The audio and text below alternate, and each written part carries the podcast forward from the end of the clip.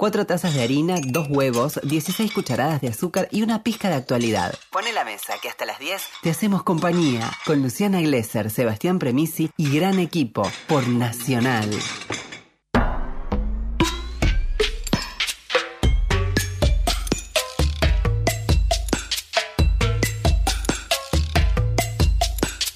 25, 24 minutos nos separan de las 9 de la mañana y le damos la bienvenida a Pablo Villarreal, nuestro politólogo de cabecera, que nos lleva a Jujuy, donde luego de la elección el armado político deja mucho por interpretar, ¿no? Y así también la figura del gobernador Gerardo Morales como exponente del vínculo del gobierno Cambiamita con el gobierno de facto de Bolivia.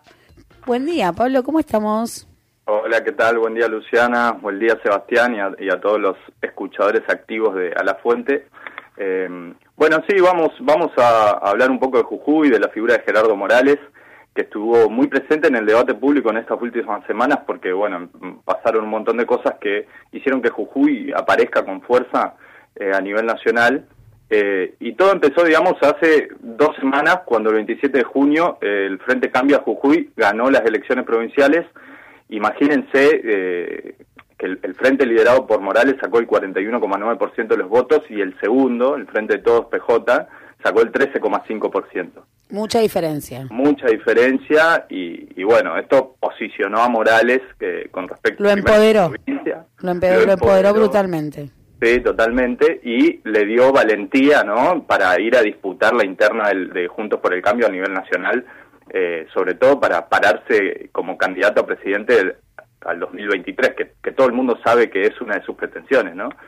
Entonces, como efecto de esto, durante la semana salió a criticar duramente a las internas del PRO, eh, tuvo palabras muy duras para Larreta y para Vidal, frente a, lo que va a ser el cierre de las listas en la Ciudad de Buenos Aires eh, y en la provincia y dijo que los dos habían debilitado la coalición. Vidal por haber abandonado la provincia de Buenos Aires, donde se supone que tendría que competir naturalmente, y a Rodríguez Larreta por tratar de imponer candidatos en distritos que no son el suyo, ¿no? Eh, obviamente haciendo referencia a Santilli. Eh, pero también esta crítica, el, el, anverso de esta crítica, el otro lado de la crítica, ¿no? Es, eh, tiene que ver con estos objetivos presidenciales porque no es otra cosa que el intento de posicionar a la UCR y Amanes dentro de la provincia de Buenos Aires, porque ahí el objetivo de la UCR es ganar esa interna y, no es menor esto, porque digo, e, es, muy importante lo que va a pasar en política nacional de acá a futuro, porque si la UCR llega a ganar, la provincia de Buenos Aires, estaríamos como frente a un panorama en el que el PRO hace un retroceso hacia la ciudad de Buenos Aires, vuelve a su bastión y la UCR queda mejor posicionada de cara a la disputa del 2023 y ahí es donde va a jugar Morales, ¿no? Y eh, recordemos también que cuando ganó eh, los referentes de la UCR como Martín Lusto, Maximiliano Abad, que hoy es el presidente de la UCR Buenos Aires, incluso Facundo Manes fueron a, visitarlo y acompañarlo en los festejos.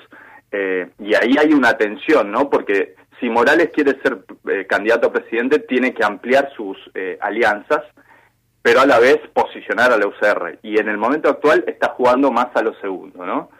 Pero eh, obviamente durante esta semana pasaron otras cosas y que, golpean un poco este, esta imagen de fortaleza de Morales y, quiero ser específico en esto, ¿no? Porque mucho se dijo ayer sobre la denuncia de complicidad de Macri con el golpe de Estado en Bolivia, eh, después que Rogelio Maita, el canciller de Bolivia, dio a conocer esta nota a las fuerzas de las fuerzas aéreas donde se, se agradecía al gobierno de Macri por el material represivo que envió a fines de, 2019, ¿no? Entonces Macri, Bullrich adquirieron una centralidad ahí, pero hay que ver también cómo golpea Gerardo Morales. Eh, porque, hay una figura clave allí, ¿no? Hay una figura clave ahí, Luciana, tal como vos lo decís, hay una figura clave, es esta persona a la que está dirigida la carta, que aparece con nombre y apellido, que es Normando Álvarez García, que es el embajador, el ex embajador de Argentina que en ese momento y que hoy en día es el ministro de Trabajo de la provincia de Jujuy es miembro histórico de la UCR y un colaborador estrecho del riñol del gobernador Morales hace muchos años. De hecho, fue Morales el que le propuso a Macri este embajador, ¿no? Eh, y también otra cosa más institucional con, con, los partidos históricos de Argentina, porque Morales es vicepresidente del Comité Nacional Radical detrás de Alfredo Cornejo. Entonces, ¿qué quiero decir con esto? Ese apoyo al golpe de Estado en Bolivia, por ese apoyo van a tener que eh, dar la cara y dar explicaciones, no solo Macri, Faurier, Bullrich o Oscar Aguad como ministro de Defensa, sino también los principales dirigentes de la UCR, ¿no? que es un partido que tras su alianza con Cambiemos parece que se fue alejando de su tradición democrática, ¿no? Esta que lo vinculaba a Alfonsín, a la vuelta a la democracia después de la dictadura, esto es como una mancha muy grande sobre, sobre el partido. Sí, un daño muy grande ese sello, ¿no? Muy grande. Sí. Que ya lo había perdido hace un tiempo, digamos, también, digámoslo. Sí, estoy de acuerdo, Sebastián lo había perdido hace un tiempo, pero esta es una esto es una situación de, una gravedad institucional muy grande. Bueno, pero este, suma el recorrido de los últimos tiempos, ¿no? Desde la gestión Estorani hasta ahora, podemos decir también. Sí, sí, sí, totalmente. Y otra de las cosas importantes que pasó es que hubo eh, manifestaciones y, marchas por la liberación de Milagro Sala, porque se cumplieron dos mil días de, que es presa política, eh, y en la Plaza de Mayo se instalaron unas dos mil carpas, eh, y también hubo esta situación de protestas en París, eh, así que bueno, eso también lo puso en, digamos, lo hizo visible a nivel nacional. Ahora, eh, como para ir cerrando, de cara a las elecciones nacionales que se vienen, este triunfo enorme que tuvo, ¿no? lo, que parece un, triunfo aplastante, se puede complejizar, porque el peronismo fue dividido en casi seis listas eh, y hay un desgaste también de, de, Morales, porque desde 2015, cuando había sacado el 58% de los votos, fue perdiendo caudal de votos en cada elección hasta llegar hoy al 41%, frente a un peronismo sumamente dividido que si llega a unirse le va a disputar eh, el, ser el oficialismo a nivel provincial. Y esto no es menor porque se está hablando que en las elecciones que vienen, los que van a encabezar la lista eh, a diputados nacional pueden ser Eduardo Fellner, que volvería al, al, ruedo político, o Rodolfo Tequi, que es el actual rector de la Universidad Nacional de Jujuy, y que sí tienen el poder para aglutinar al peronismo en Jujuy. Así que bueno, este es el panorama que tenemos con respecto a Jujuy eh, y a la figura de Gerardo Morales. Ahí se abren grandes signos de pregunta con respecto a su futuro. ¿Algo que te quede ahí en el tintero, Pablo?